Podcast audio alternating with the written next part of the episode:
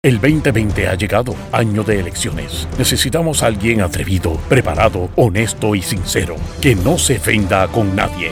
Ahora con ustedes, el segmento caliente, donde se combate la mentira con la verdad. Démosle la bienvenida al licenciado Alejandro Herrera. Alejandro Herrera.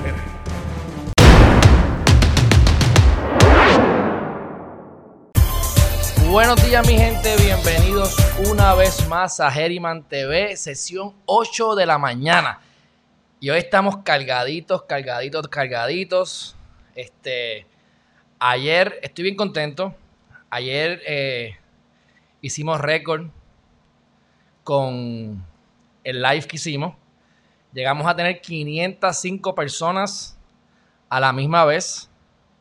Al final de la entrevista con Eliezer Molina, tuvimos 37 mil minutos vistos. Que para mi página eso es súper. Así que yo estaba bien contento. Eh, hubo mucho, este, ¿verdad? Acogieron mucho la entrevista. Y a las 8 y 30 de la mañana, hoy vamos a estar con la licenciada Ana Irma Rivera Lacén, que ya se los había anunciado anteriormente. Y el propósito es el mismo, mi gente. Educarlos a ustedes para que conozcan a los diferentes candidatos y candidatas a las diferentes posiciones. En el caso de ella es interesante también, porque es la presidenta del movimiento este, Victoria Ciudadana. Por lo tanto, pues también pues, haremos preguntas sobre el partido. Este, así que no se mueva nadie, que vamos a hacer las, eh, las noticias importantes más rapidito. Les dije ayer que yo iba a estar, este, íbamos a estar a hablando hoy sobre el caso de los gimnasios, de HCOA, y del caso de Isa García contra Wanda Vázquez. Ese video lo vamos a hacer dedicado. No lo vamos a hacer ahora porque se nos va a ir la media completa solamente en ese video. Así que les prometo que voy a estar eh, buscando la manera de, de, hacer un video dedicado hoy. Así que a lo mejor cuando termine con la entrevista de Ana Irma, si me siento con energías para continuarlo, porque obviamente tengo que editar ese video, voy a sacar el video aparte para que la gente tenga un video solamente de él, de ella, perdón. Así que es importante que, que estén pendientes. Bueno, este, ¿qué ha pasado? Primero, tengo las ocho noticias. Número uno, China cancela el dólar e inicia una guerra económica. Hemos hablado antes de eso. Hemos hablado de que hay diferentes maneras de hacer la guerra. La guerra básica es eh, matando gente después apretando botones y explotando gente. Y pues lo más moderno es la guerra de la moneda. Y eso es importante, lo vamos a mencionar, eh, los problemas que han habido en la apertura de los comedores escolares, el revolú con el crimen y cómo van a reponer los chavos de, los paygo y las pensiones. Han extendido el tiempo para la compra de malbetes hasta el 30 de junio, así que lo que, lo que se le han agotado los malbetes, ¿verdad? se les vencieron en marzo, abril o mayo, pues saben que hasta el 30 de junio. Y me han preguntado si, si puedo ir a comprar malvete. Pues yo no sabía, pero fui a comprar unos sellos para eh, unos testamentos y unas cosas. Y me dijeron allí que el sistema no estaba funcionando, así que no eran ellos, era el sistema del gobierno. Así que, por lo menos a la fecha de ayer o antes de ayer, no estaban ni trabajando. Así que si lo van a extender es precisamente por eso. Eh, además de eso, esto es un tema interesante que a lo mejor lo discuta con la licenciada. Eh, no me he leído las enmiendas, pero están divulgando ya las enmiendas de, que vinieron de Fortaleza para cuestión del el Código Civil. Sabemos que esto es bien importante y yo sé, yo sé que Ana Irma está bien activa o por lo menos es un tema que a ella le interesa muchísimo.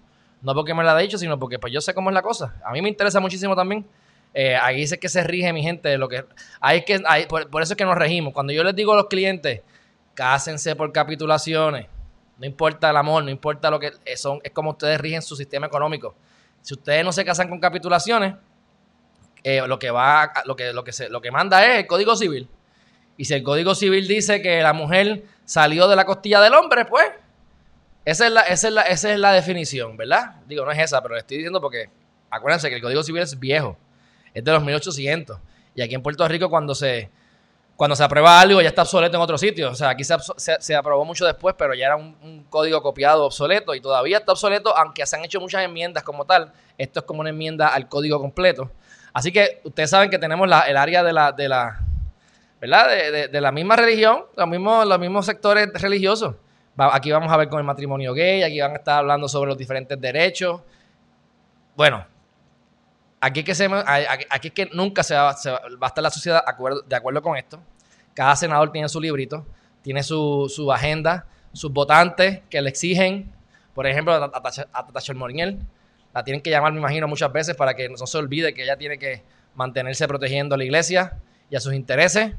Este, yo sé que de por sí, a nivel contributivo, a las iglesias les están dando bien duro. Este, y pues, eh, van a tener que pagar muchos más impuestos ahora. Lo sé porque tengo unos clientes que tienen unas iglesias para que ustedes vean y lo quiero. Y es un pastor que yo quiero un montón. O sea, por eso es que les digo que, que yo les digo una cosa como les digo la otra. O sea, yo no estoy de acuerdo con muchas de las posturas, pero hay gente buena dentro de todos los lugares. Dentro de la política hay gente buena, aunque no lo creamos, dentro de las iglesias también. Así que, pero, este, obviamente, pues en el caso ese de los temas específicos del matrimonio gay, pues sabemos que yo pues no voy a estar de acuerdo con la mayor parte de las iglesias, así que, pero no importa. Esto es lo, bueno de, de, ser abogado y de aprender a que las cosas no se cogen personal, aunque hay muchos abogados que lo cogen personal. No cogen las cosas personal y entonces en algunas batallas estamos del mismo lado y en otras batallas estamos del lado opuesto, eso no importa. Este, Dicho eso, eh, después de ahí, pues arrancamos con la entrevista. Les repito nuevamente a todas las personas que no lo han hecho todavía, suscríbanse en este canal, mi gente. Estamos gozando de manera intensa. Ayer yo estaba feliz. Cuando empezamos el live ya teníamos 90 personas y llegamos a las 505. Tuvimos un promedio, tuvimos hora y 40 en la entrevista. Y tuvimos un promedio. ¿Un promedio de qué? De 356 personas conectadas al momento. Se compartió la, entrevista, por lo menos nada más en Facebook, no estoy contando YouTube. Eh, lo de las 356 incluye YouTube, pero las vistas tuvimos alrededor de 5000 views adelante allí en Facebook nada más. Este, así que, oye, yo estaba pompeado, yo espero que de ahí sigan saliendo cosas buenas y esperemos que la de hoy esté también así rica y sabrosa. Este, saludos Beatriz, saludos Charito, saludos María, saludos Gladys. Beatriz dice que vio el video del Islam y del Ramadán y la economía. Lo encontré muy interesante, aclaré muchas dudas y aprendí cosas que no sabía. El chico excelente orador, interesante. Sí, Beatriz, eso es lo que traemos aquí en Geriman TV, porque creemos que los árabes son todos, ponen bombas y explotan gente. Y como él dijo, mira, no podemos juzgar a los americanos porque hay tres locos que se van a las escuelas a disparar, pero no podemos juzgar tampoco a, a, los musulmanes, que son dos puntos y pico de billones de personas, o sea, una cuarta parte del planeta es musulmán, eh, les guste o no les guste la idea. Este, y, es bueno, por eso que uno dice, uno, debe, uno no debe juzgar al vecino hasta que no camines por sus zapatos. Y esos son temas que a lo mejor para ciertos sectores, este, que sería bueno discutirlo en otro tema que no tiene que ver, ¿verdad? Con, la misma Mariana, con la licenciada Mariana Nogales y con Ana Irma. Este, porque sí, hay, hay, unos, hay unos derechos que parece que las mujeres les quitan o no tienen. Pero realmente cuando tú ves el contexto completo, pues ellas tienen unos beneficios. Y pues ahí, ahí, ahí entendemos que es la equidad y nos dijo también que en las clases de, Islam, lo que él ha visto últimamente, o lo que ha visto en los últimos años, es que la mayor parte son mujeres. Básicamente son, qué sé yo, 20 mujeres y a lo mejor un hombre. Así que eso dice mucho, pero nada, la cuestión es que aprendamos de todas las religiones y de todas las, de todas las culturas porque aprendemos algo de cada cosa. Y como yo les digo, yo antes de empezar los lives, si me veo un poquito alterado a veces porque estoy haciendo push-ups o haciendo diferentes planks, y es una buena excusa para también conectarte con Dios, con el universo. Así que mientras más uno se conecte con el, por eso es que yo les digo, las cosas llegan a tu vida con una, con una razón primordial, que seas agradecido o agradecida. Eh, yo he, dejado de pedir o he dejado de enfocarme en, lo que quiero. ¿Por qué? Porque realmente, número uno, son muchas cosas. Y número dos, no sé qué es lo que me conviene al final del día. Eh, uno se deja llevar también por el rapport o el feedback que tiene del universo. Pero mayormente es porque todo se basa y se resume a dar gracias, mi gente. Siempre hay algo por qué dar gracias.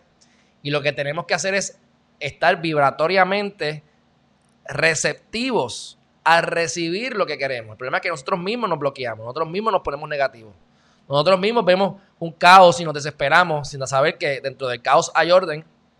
Y algo bien importante que me gustó de la entrevista del Islam es el hecho de que, y esto es algo que yo me he aplicado parcialmente, pero es parte de lo que es inteligencia emocional. Nosotros aplicamos esto y se acaba el 90% de los problemas mentales. Y es el siguiente. Muchas veces uno se preocupa por lo que va a pasar.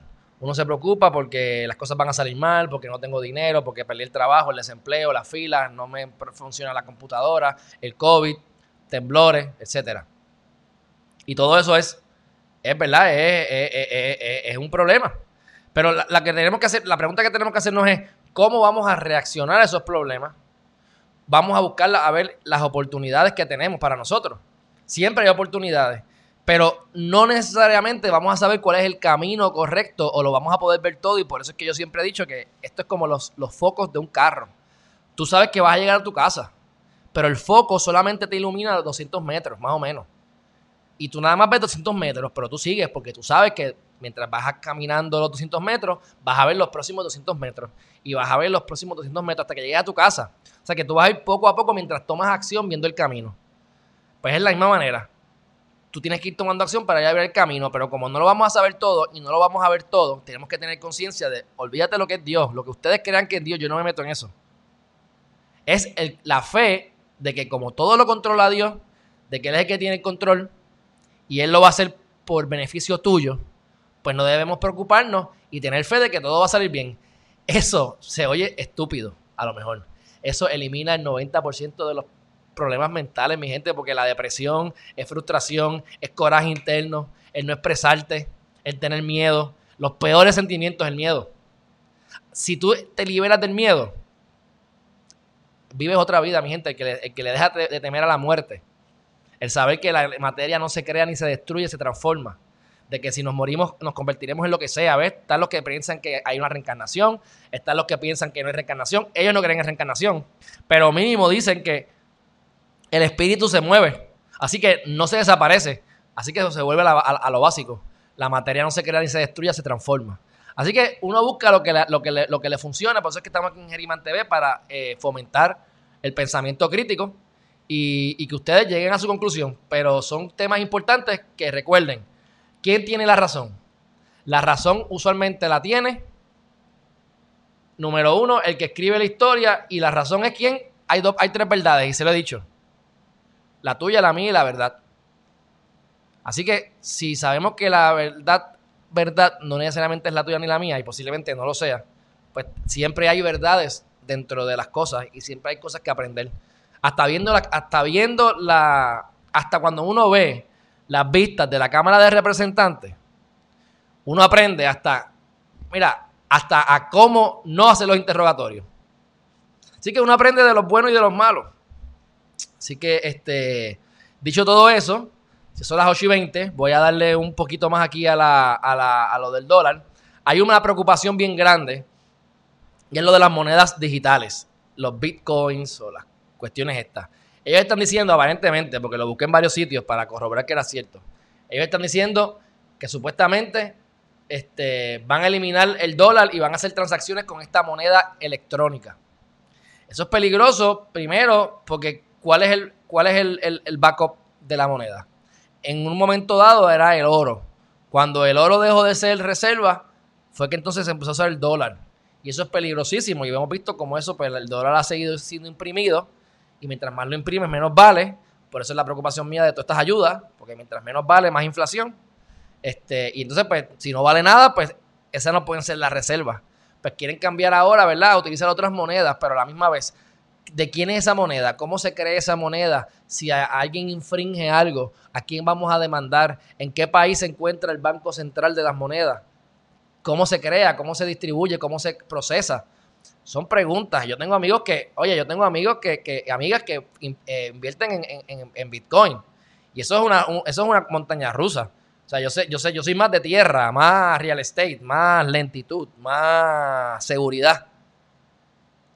Y hay gente que se salta y se mete 10, 20 millones de cantazos, pero están los otros que los perdieron, porque cuando gana uno pierde otro. Alguien dejó de ganar, alguien vendió, alguien compró mal, alguien compró tarde. Y así mismo yo vi como de momento estaban gritando porque compraron en mil pesos algo que estaba en 20 mil, pero de repente a los tres meses está en 500 pesos.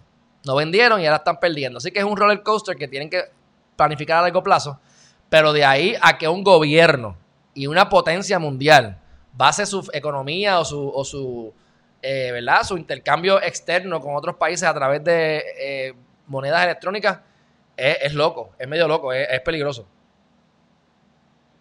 Así que vamos a ver cómo eso va a pasar, pero este, corroboré en varios, en varios medios que, que sí, eso es lo que se está comentando. Los problemas con los comedores. Como no tengo mucho tiempo, yo voy a ir al grano rápido. Yo, yo estoy viendo todo esto, aparte que lo he hablado con gente que sabe más que yo y con gente que, que saben del tema, y aparte de por lógica, ¿cómo hay tanto tropiezo con los comedores? ¿Por qué no los quieren abrir? ¿Por qué? Porque este, hay tantas reglas que yo conozco, ¿ves? Pasan dos horas, pero si tú, si tú haces la comida y en dos horas tienes que botarla, no me vengas a hacer la comida en San Juan para distribuir la Coamo o distribuir la Salina, porque ya se fue una hora de camino. Ya llegó podría la, comida. Si las vas a hacer allí, pues ¿cómo las vas a hacer? Faltaron un montón de empleadas. Hay gente que está eh, con COVID, eh, en cuarentena. Este, si pasan dos horas botar la comida, eh, solamente le van a dar comida a los de 18 años. Están pasando tantos tropiezos cuando los 300 millones de pesos para laptops, las laptops viejas que te las venden como si fuera algo nuevo y realmente no es nuevo. Eran cosas viejas que ya estaban programadas o, aprobadas desde 2017. Hay dinero, mi gente, tenemos más dinero que nunca. ¿Por qué no hacemos el trabajo correctamente? Entonces yo me pongo a preguntar, mi pregunta es, ¿quién es amigo de Wanda Vázquez que quiere proveer servicios de educación? Queremos privatizar las escuelas. Queremos hacer un desastre como con la energía eléctrica para después tener que vender en pedazos. ¿Verdad? Me pregunto. Porque no tienes ni son ni ton. O sea, no hay, no hay sentido para lo que está pasando para que no puedan utilizar los recursos en exceso que tenemos para la cosa más importante que para mí existe en una sociedad, que es la educación. Así que te quieren bruto o bruta y le quieren dar los contratos a alguien. Se hizo un análisis y cuando tú vienes y calculas cuál es el porciento más o menos que se gana un, contrato de eso, un amiguito de eso se puede ganar 3, 4, 5 millones de pesos en alguna de esas transacciones o más. Yo he considerado, a mí me han, me han dicho, me han dicho que provea servicios de educación y cuando, cuánto cobran, eso es lo que yo quiero hacer. Pero ¿cómo yo lo voy a hacer? Esta es mi agenda. Yo quiero crear un currículo yo creo en homeschooling, yo creo, ¿por qué? Porque yo quiero controlar el currículo lo más posible de mi hijo, si tuviese hijo. Yo voy a hacer un currículo y eso es lo que yo voy a empujar para que, se, para que el Departamento de Educación lo apruebe y lo integre. Como yo sé que no lo van a hacer porque son unos mediocres y, y que hay corrupción, pues uno somete las propuestas y pues uno cobra por eso. Y si te ganan las propuestas, pues pagan bien, pagan un montón. Y yo he visto que el resultado muchas veces no sirve. O sea, muchas veces yo he visto gente que proveen servicios primero, la comunidad no le importa. Muchas veces los niños ni van, los papás no van porque no les importa, eso es para empezar. Y para terminar, no les puedes tampoco dar algo tan avanzado porque no van a entender. Y muchas veces los recursos ni sirven, honestamente. Estás cobrando caro, algo caro, un servicio que no funciona y que no llega. Como pasó con los, fondos Crece. Y lo repito. Los fondos Crece. ¿Qué pasó? Crece 21. Fondos para adiestramiento de maestros que se los fotutearon se lo fotutearon y ahora está Yanaira Vázquez, que no quiere hacer alegación de culpabilidad, es la única que falta. Y pues, la, están, la, tienen que estar investigando bien duro, porque eso viene desde el cuatrienio pasado. Y esa mujer, ustedes saben lo que yo hice de ella, me debe chavos, me debió chavos. Nunca, yo cuando alguien me debe dinero, a mí nunca se me olvida. Cuando a mí me mienten, yo me recuerdo de las mentiras. Así que yo tiendo a pensar, obviamente, que todo lo que alegan es verdad, porque yo lo pude vivir a menor escala.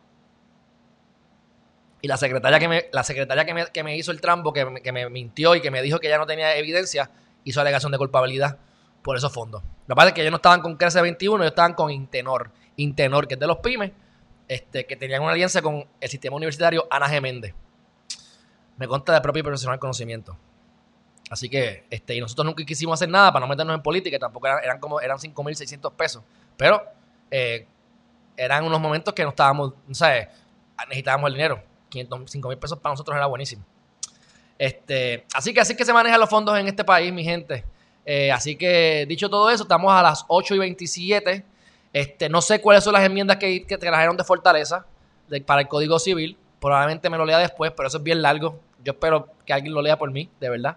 Este, son como 800 páginas que yo recuerde. Yo lo que voy a hacer es que voy a ir a mis intereses particulares de los envejecientes, del matrimonio, la parte de familia eh, verificar por encima cosas de herencia, que es lo que más me interesa, para ver si hay unos cambios sustanciales o peligrosos, porque probablemente van a haber cambios que no, que no deberían este, ocurrir. Porque ustedes saben cómo es. Mandan un proyecto y después todo el mundo lo enmienda, le mete las manos y cuando vienes a ver, el producto final es algo totalmente diferente a lo que se suponía. Así que, este, eh, ¿qué es lo próximo por acá? Se están quejando de los comedores escolares, que se me olvidó decir, están, se están quejando, mira, este, Peñuela, Guayama, Salinas, Arroyo, Guayanilla. Hay que ver si todos ellos son populares o son PNP, ¿verdad? Porque a mí yo no, me los he aprendido. Que para eso es que estoy, ¿verdad?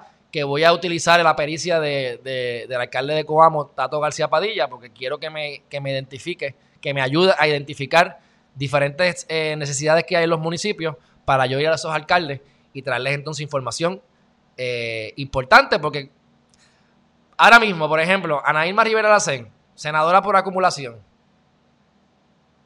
ella va a estar ahí metida haciendo leyes. Esas leyes, ¿a quién van a favorecer?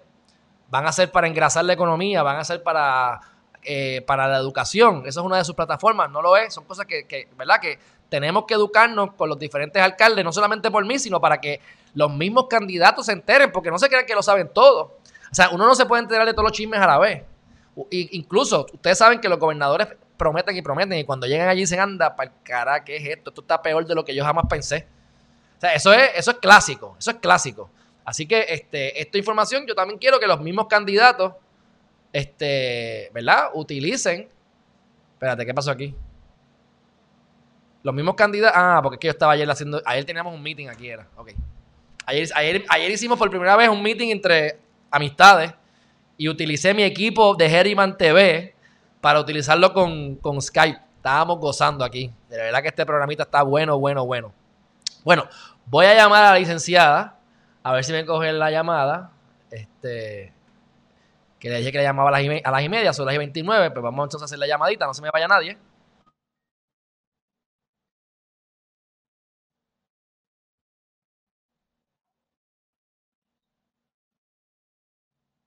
No lo cogió, la voy a llamar una vez más, si no entonces este, la llamo por el teléfono para que sepa que la estoy llamando. No se vaya nadie.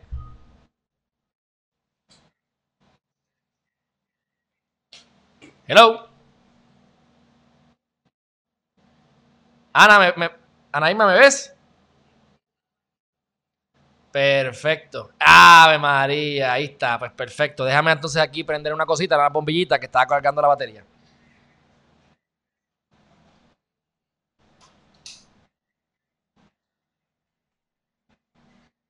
Bueno, eh, lo que vamos a estar haciendo, mi gente, tenemos aquí a la licenciada Naima Rivera Lacén, este, la misma la vamos a poner en pantalla. Eh, vamos a, esta parte de la entrevista, yo la voy a picar y la voy a entonces a publicar más adelante como un video dedicado únicamente para que conozcan sobre la candidata. Eh, esta es una mujer que yo aprecio mucho porque la vida me la puso de frente hace como siete años atrás de pura casualidad. Este, yo soy medio presentado también, pero yo creo que somos medio presentados los dos y nos conocimos en la UPR y entonces ella, me, ella era la presidenta del Colegio de Abogados y yo tenía pues, varias dudas, no me acuerdo cómo fue la dinámica, que terminamos hablando y ella me sugirió que entrara ¿verdad? a una comisión, que es la comisión que todavía siete años más tarde pertenezco. Este, y por eso es que yo eh, promuevo tanto lo que es el Colegio de Abogados, porque la gente no entiende. Eh, pueden criticar lo que quieran, algunas cosas o demás, pero no conocen. El que, el que critica el Colegio de Abogados porque no lo conoce.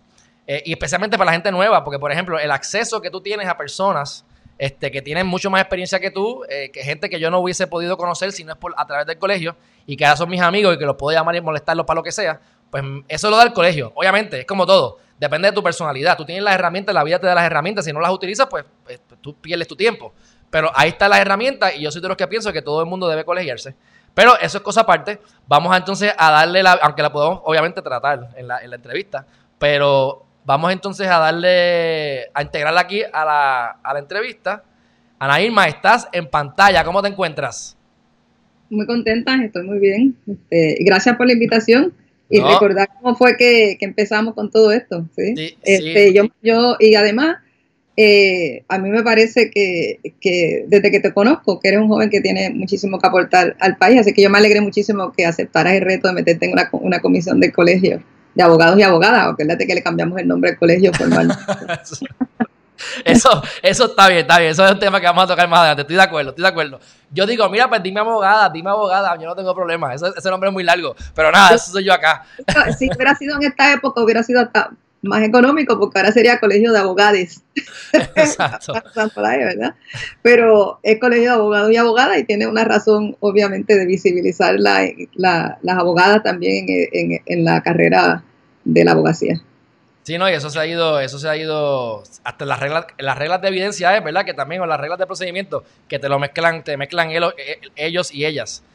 Bueno, lo que pasa es que desde los años 90, la, oficina de los tribunales, a través de, un estudio que se hizo, el Tribunal Supremo hizo un estudio sobre el tema de género en los tribunales. Una de las cosas que acogió fue eh, el uso del lenguaje inclusivo para visibilizar hombres y mujeres en, en todos los quehaceres de, del aparato judicial. Y por eso es que tú ves que mucho del lenguaje en la documentación de, de los tribunales usa lenguaje inclusivo.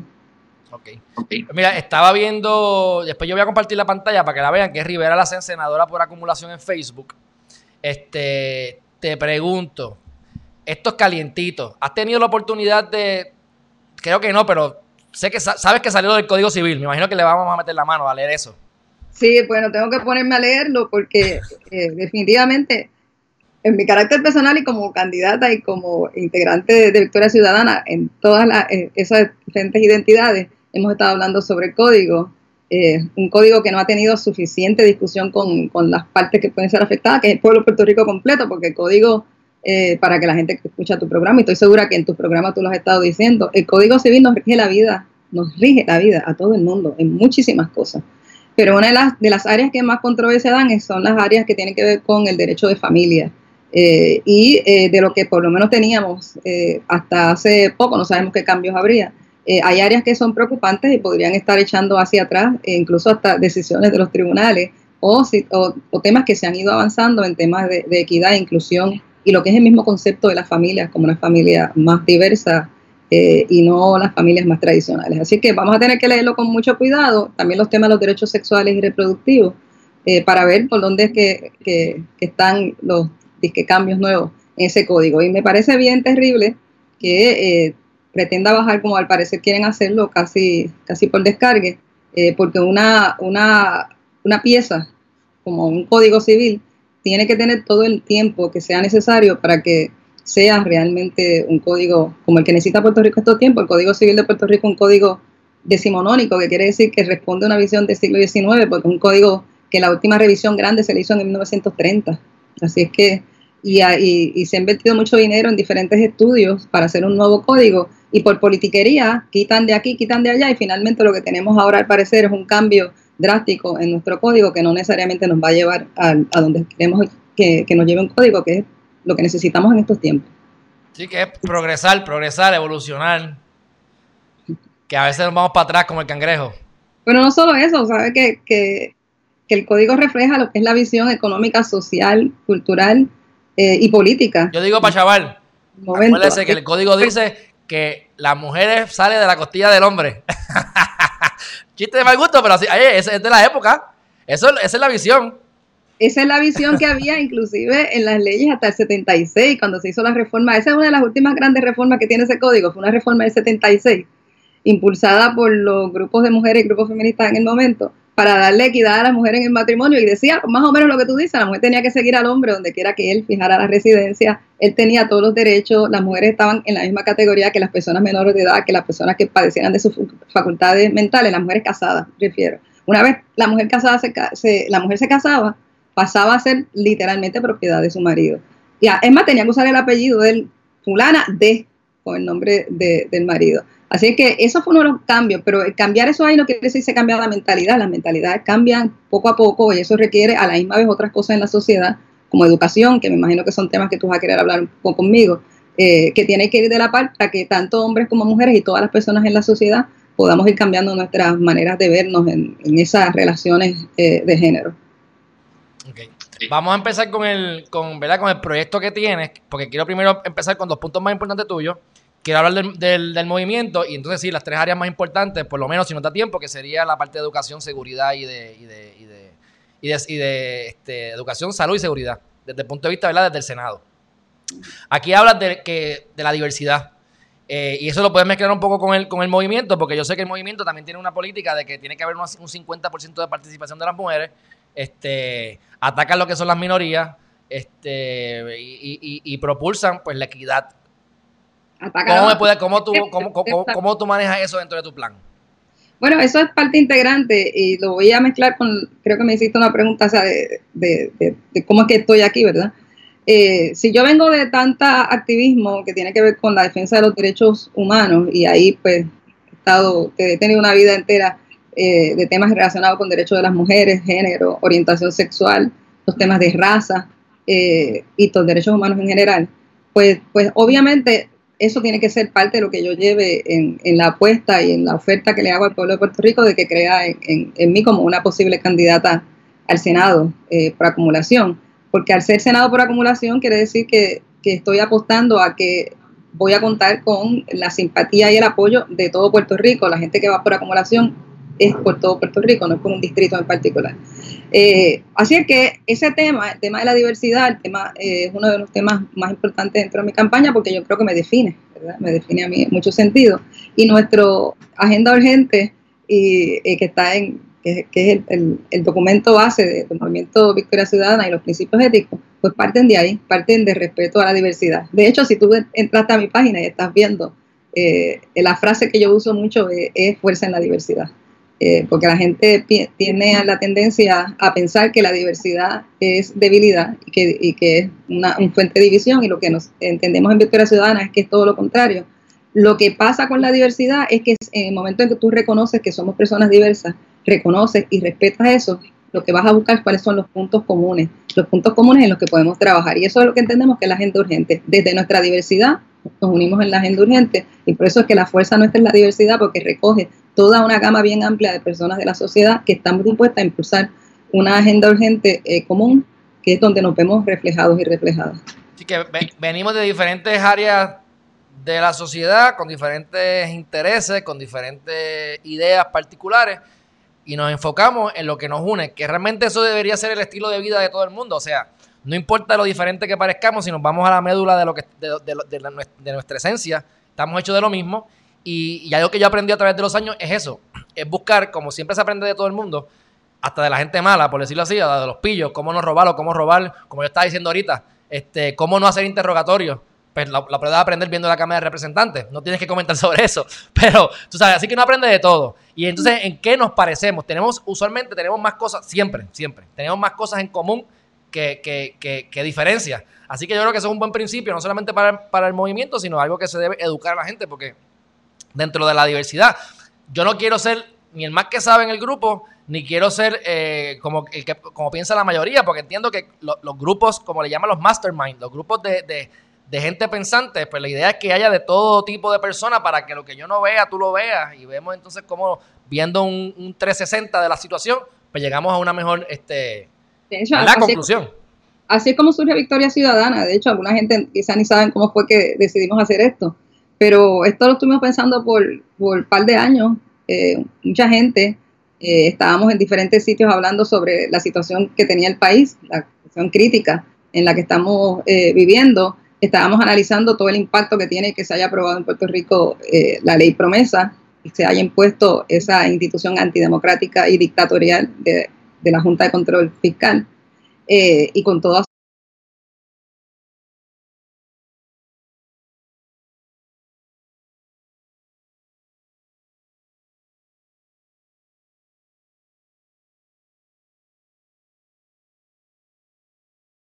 en la administración pública. Así es que eh, estábamos hablando lo mismo, eh, diferente gente, y de momento empezamos a pensar, bueno, pero vamos a empezar a juntarnos. Eso de la cuestión de la diversidad, somos personas diversas, pero estamos hablando lo mismo, posiblemente podemos hacer algo en conjunto. Y fuimos juntando varios grupos y varias personas, eh, algunas son organizaciones, otras personas que han estado incluso en, diferentes partidos, eh, incluyendo candidaturas independientes. Empezamos a juntarnos y hacer de muchos grupos uno solo hasta que finalmente pudimos hacer lo que es la agenda urgente, que es los puntos en común, y nos dimos cuenta que teníamos más en común que diferencias, que es lo que usualmente se le dice al pueblo de Puerto Rico, como tú acabas de decir, y entonces hacemos una, toda una campaña a base de las grandes diferencias eh, y la división del pueblo de Puerto Rico. Y decidimos hacerlo decidimos hacer una agenda urgente a base de lo que es común y que entendemos que busca resolver los problemas que tiene eh, la sociedad puertorriqueña, que entendemos que son básicamente... Eh, tres agendas, tres puntos de nuestra agenda urgente, que es rescatar las instituciones públicas, eh, la reconstrucción social, económica, fiscal y ambiental y el tema de la descolonización. Y sobre eso, pues, podemos abundar un montón de otras cosas que están en nuestra agenda urgente y que estamos en la construcción de ese programa. Pues bueno, me, me, me, me diste el pie forzado para el segundo punto, que es el desarrollo económico y descolonización. ¿Cómo vas a lograr eso? Bueno, la descolonización, vamos a empezar por esa, eh, que es el tema que siempre nos divide. Lo que hace eh, Victoria Ciudadana es que habla de, iniciar o impulsar un proceso de lo que sería la Asamblea Constitucional de Estatus. Eso hay que explicárselo a la gente. A mí me lo tienen que explicar, porque todavía yo no lo entiendo bien, ¿sabes? Y eso, es que el colegio ha sido, el colegio de abogados y abogadas ha sido, ha sido de las instituciones que más ha impulsado ese proceso. Bueno, déjame decirte, no es que necesariamente no entienda, creo que sé lo que es. Lo que, lo que pasa es que la práctica es, la, es lo que yo necesito saber cómo en la práctica se va a lograr.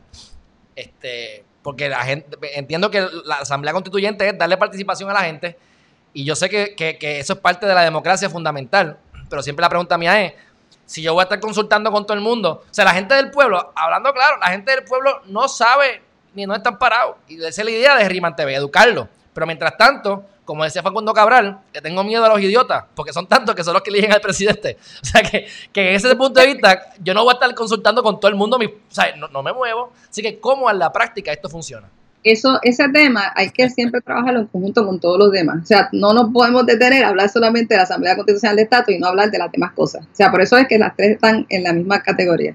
En el caso de la Asamblea Constitucional de Estado, que se han radicado proyectos, yo creo que deben haber varios proyectos en la legislatura, que lo hacen para complacer y decir que tienen compromiso con resolver el problema de estatus, pero a la hora de la verdad no lo echan hacia adelante. Eh, de hecho, el colegio, como te decía, el Colegio de Abogados y Abogadas ha sido de, las instituciones que más ha impulsado este tema hace bastante tiempo.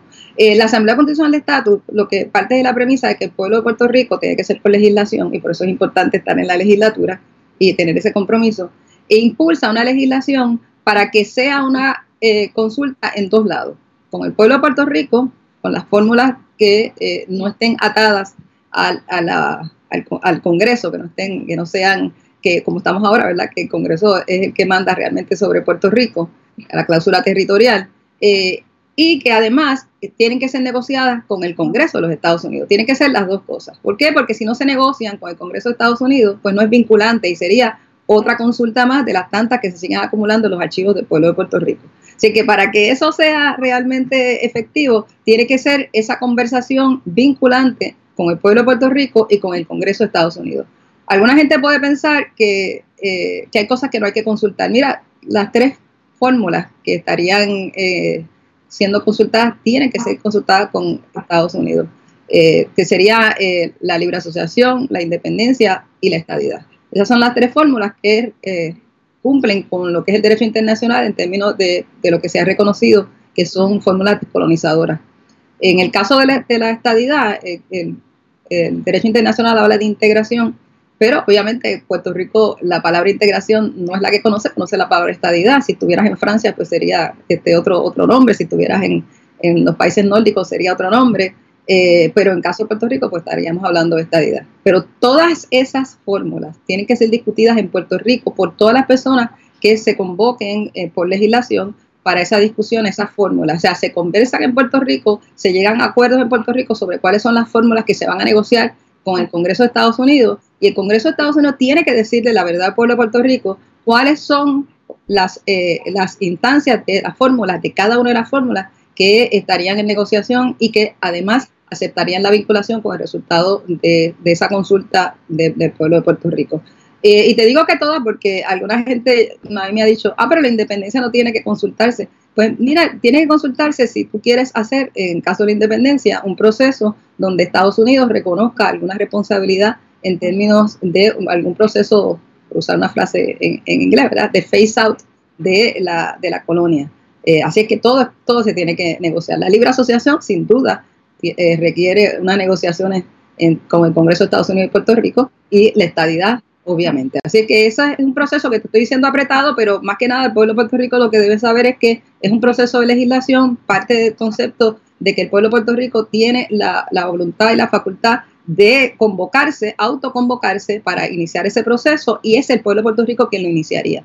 Así es que parte de la educación sin duda va a ser iniciar el proceso, pero iniciar un proceso para que la gente esté informada de cuáles son realmente las tres fórmulas que se estarían llevando a Estados Unidos y qué es lo que Estados Unidos está diciendo de esas tres fórmulas. Eso no se ha dado en Puerto Rico. Y eso es lo que quiere decir una asamblea constitucional de estatus. Eso a grandes rasgos, ¿verdad? el desarrollo económico, pues mira, el desarrollo económico es una de las áreas que nos preocupan, porque el desarrollo económico en Puerto Rico eh, tiene que partir de la premisa de que Puerto Rico tiene que moverse hacia eh, mayor producción local, por ejemplo, el tema de la agricultura, un poquito más de autosustentabilidad en, términos de, la economía. Hay que volver a mirar todos esos proyectos económicos que se hacen dándole un montón de incentivos a las grandes empresas. no te estoy diciendo que no se den incentivos, pero hay que volver a mirarlas, porque esos, esos incentivos tienen que ser eh, catalogados a base de lo que representan en términos de empleo y de lo que se queda en Puerto Rico. Y hasta ahora lo que vemos es lo que sale de Puerto Rico, no lo que se queda. Así es que esa es una de las áreas que estamos desarrollando. Eh, parte de lo que estamos haciendo en esta etapa en, Movimiento Victoria Ciudadana es lo que se conoce como el desarrollo de los temas de la, de red, de de redes. Nuestras redes de economía, por ejemplo, están trabajando eso y se va a estar eh, consultando, no solamente con la gente que es de Victoria Ciudadana, sino para el pueblo de Puerto Rico. O sea que vamos a tener una plataforma para ofrecerle al pueblo de Puerto Rico que va a ser eh, bastante discutida antes de las elecciones. Eso también es único. Eh, pues, eh, Victoria Ciudadana ha estado consultando casi todos los procesos, bueno, todos los procesos, ha estado consultándolo y permite que otras personas nos den ideas también sobre los diferentes puntos que tenemos en nuestra agenda urgente. O sea que para dar ideas, no hay que pertenecer al partido como tal. No, no tiene que pertenecer al partido como tal. las ideas son buenas, no importa de dónde vengan, y así debe ser el proceso en cualquier país. Eh, que las personas tengan la libertad y tengan la confianza de poder dar sus ideas. ¿Y eso se hace en el website o llamando a algún número? ¿Cómo es que se, ustedes reciben esos comentarios? Bueno, ahora mismo estamos en el proceso de dar a conocer los documentos base. Se va a iniciar un proceso de promoción para que la gente eh, va a tener un espacio donde pueden entrar y, y solicitar los documentos y entonces iniciamos el proceso de la discusión y como el coronavirus nos ha cambiado un poquito las cosas, vamos a estar haciendo algunas consultas eh, de manera eh, virtual. Eh, antes queríamos hacerlo de otra manera, pero vamos a estar haciendo todo lo más posible por las consultas virtuales, que la gente tenga la libertad de mandarnos, mandarnos sus insumos, así que va a haber esa conversación. Eso, eso pronto va a estar anunciándose. Yo, le, yo veo una oportunidad porque lo que tienen que hacer es una aplicación sencilla que tenga unas opciones de ABCD o multiple choice y, que la, y empezar a bombardear a los puertorriqueños Ahí lo difícil es, lo difícil es identificar, ¿verdad? Que sean de Puerto Rico, porque como por ejemplo, yo tengo mucha gente aquí que nos está viendo que están de fuera. Pues ellos pueden decir, pues, que Ana Irma gane, voy a Ana Irma 100%, pero tienen que venir a votar. Así que es importante que esa data sea, ¿verdad?, de Puerto Rico, pero yo veo esto como una oportunidad grandísima, este, porque mayormente lo que yo he visto, y eso pasa muchas veces, pues los, muchas veces los partidos más pequeños, o hasta los mismos candidatos independientes, traen una fuerza eh, a nivel de redes, pero no necesariamente eso se ha traducido en el, en el voto real. Y por eso es que estamos aquí en Geriman TV, que es lo que yo recargo todos los días cuando estamos en esta sesión, sección de elecciones 2020. Se ganan las elecciones con la gente que no ha votado. Hay más gente en la calle que cualifican para votar que no están votando que los mismos que ganaron para ganar para la gobernación. O sea que, que hay, ese, hay, ese, hay esa posibilidad gigantesca pero que lo bueno es que al, tenernos que obligar a adaptarnos a, los medios sociales, pues puede ser una norma más, más, allá y que podemos llegar, llegarle más repetidamente a la gente para que se den cuenta de la importancia, porque es como yo digo, ah, es que yo no voy a votar por ninguno porque no sirven.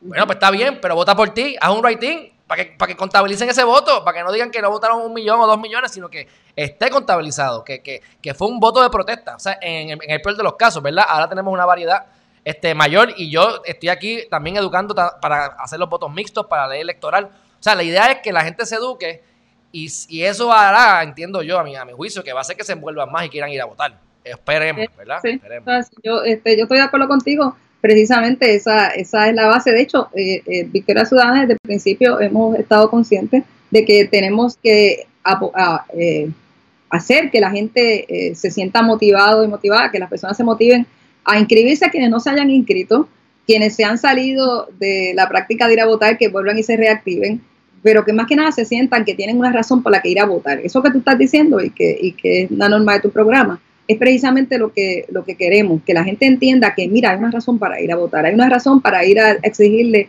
a, eh, a la Junta de Control Fiscal que de esos planes de autoridad, hay una razón para ir a sacar la Junta de Control Fiscal, hay una razón para que se protejan las pensiones, que se declaren eh, como servicios esenciales la salud, la, vivienda, el acceso a la educación, todo eso la gente tiene que entender que eso no sale del aire, eso sale de ese ejercicio de votar para que después puedan ir a reclamarle a todas las personas que no cumplieron. El pueblo de Puerto Rico tuvo un buen ejercicio, yo diría que, que, un buen ensayo con el verano del 2019, eh, haciendo uso de su poder de algo que no está, y tú lo sabes como abogado, que no está en nuestras leyes, que es la revocación, o sea, ese proceso de revocatorio de las personas que están electas por, el pueblo directamente, porque hay unos procesos que tiene la legislatura que no los usó. Pero el pueblo de Puerto Rico se tiró a la calle y sacó al gobernante.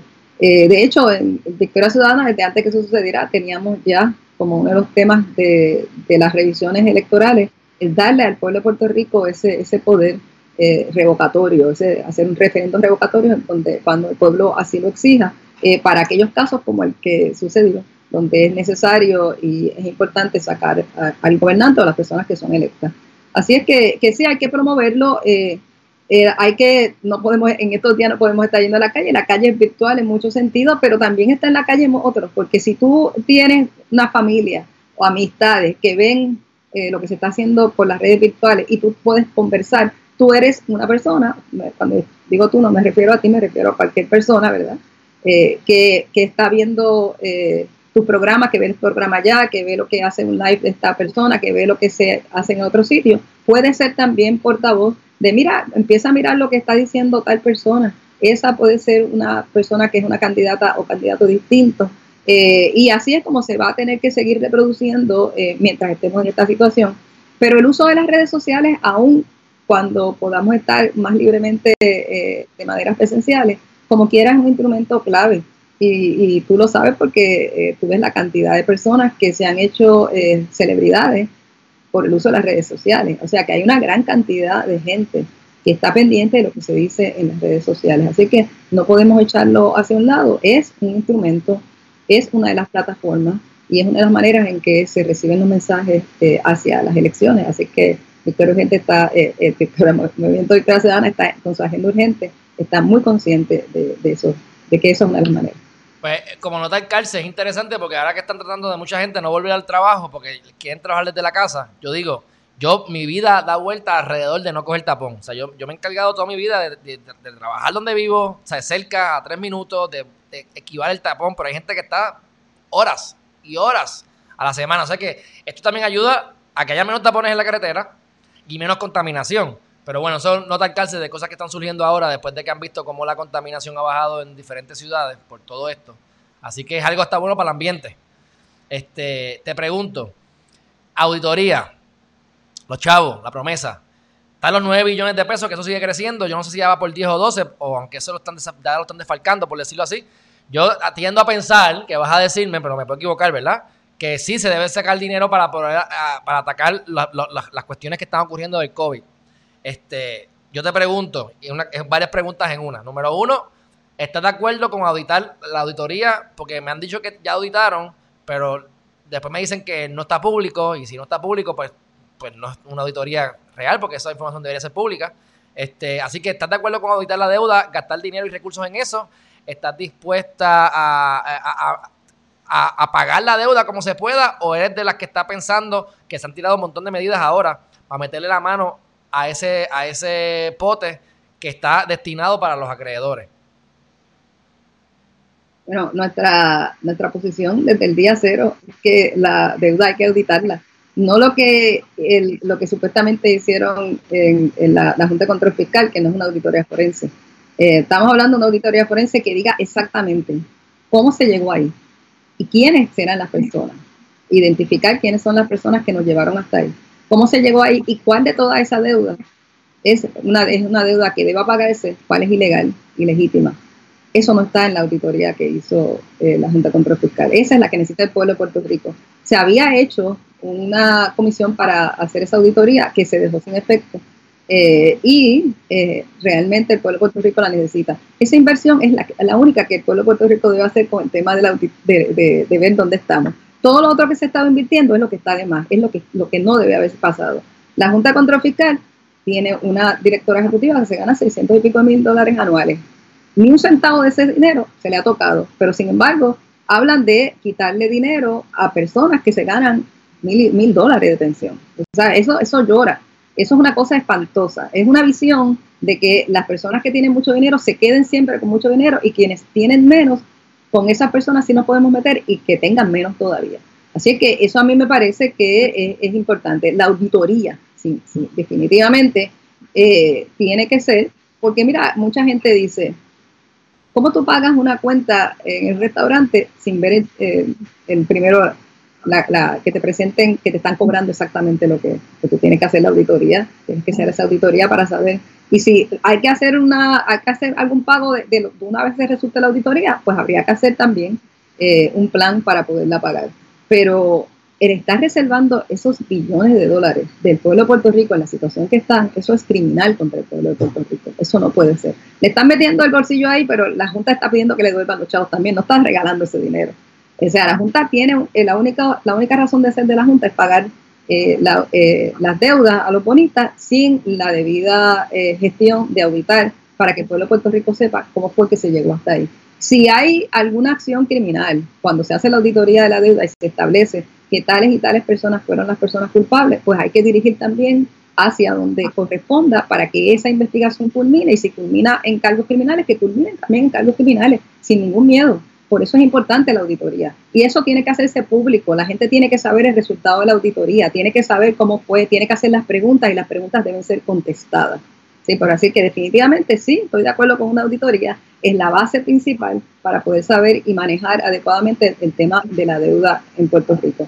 Y en cuanto a la Junta de Control Fiscal, nuestra posición es que no le vamos a dar dinero a la Junta de Control Fiscal. No, no les reconocemos eh, que sea una entidad democrática, el pueblo de Puerto Rico paga la totalidad de los gastos. Yo no sé si mucha gente está consciente que la, Junta de Control Fiscal es pagada totalmente por el pueblo de Puerto Rico, pero totalmente. ese, es parte de los argumentos, de que nos, nos nombraron una gente que nos cogimos, nos, nos imponen y para colmo la tenemos que pagar nosotros.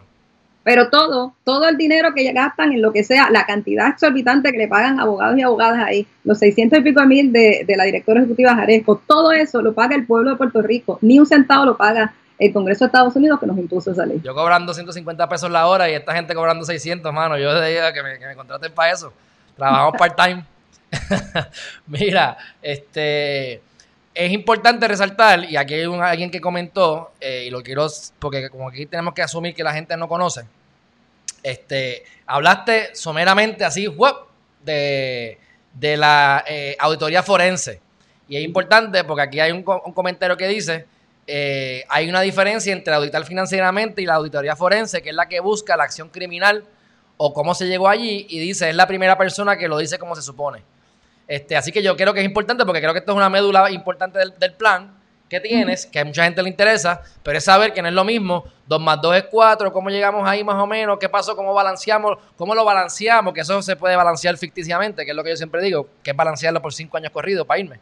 Este, pero que es para ir a meter preso a la gente, que yo estoy de acuerdo con eso, porque creo que en otros países ha funcionado, siempre se me olvida si es Finlandia o, cuál es el, país que se me olvida siempre, pero que le metieron mano a los banqueros, le metieron mano a los políticos y la, y la cosa se arregló porque obviamente cogen miedo, porque vas preso de verdad, o sea, te vamos a ir a visitar los domingos, tú sabes. Así que... Les encanta promover eh, legislación supuestamente en contra de la corrupción, pero mira, eso de la boca para afuera, esta es una buena oportunidad de meterle mano a temas como estos eh, y de verdad ver si, mira, eh, eh todo el mundo quiere saber cómo fue que llegamos ahí.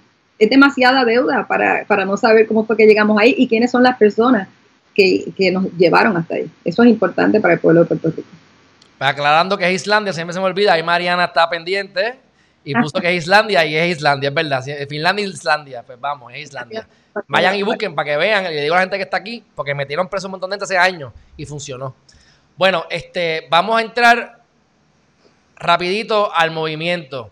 ¿Qué va a hacer el movimiento Victoria Ciudadana para retener al pueblo de Puerto Rico y no se vaya corriendo como se han ido unos cuantos, aunque sabemos que se van y vuelven, porque si habíamos 2.8 millones, ahora me dicen que, y que habemos y que 3.1, que yo no sé si eso es verdad, pero pues aumentamos otra vez bastante, este, aunque llegamos hasta que sin 4, ¿verdad? Pero, eh, ¿qué van a hacer para retener la gente? ¿Cómo, cómo, cómo Victoria Ciudadana eh, incluye dentro de ese plan, futuro plan o agente urgente, más agente urgente, este, la retención?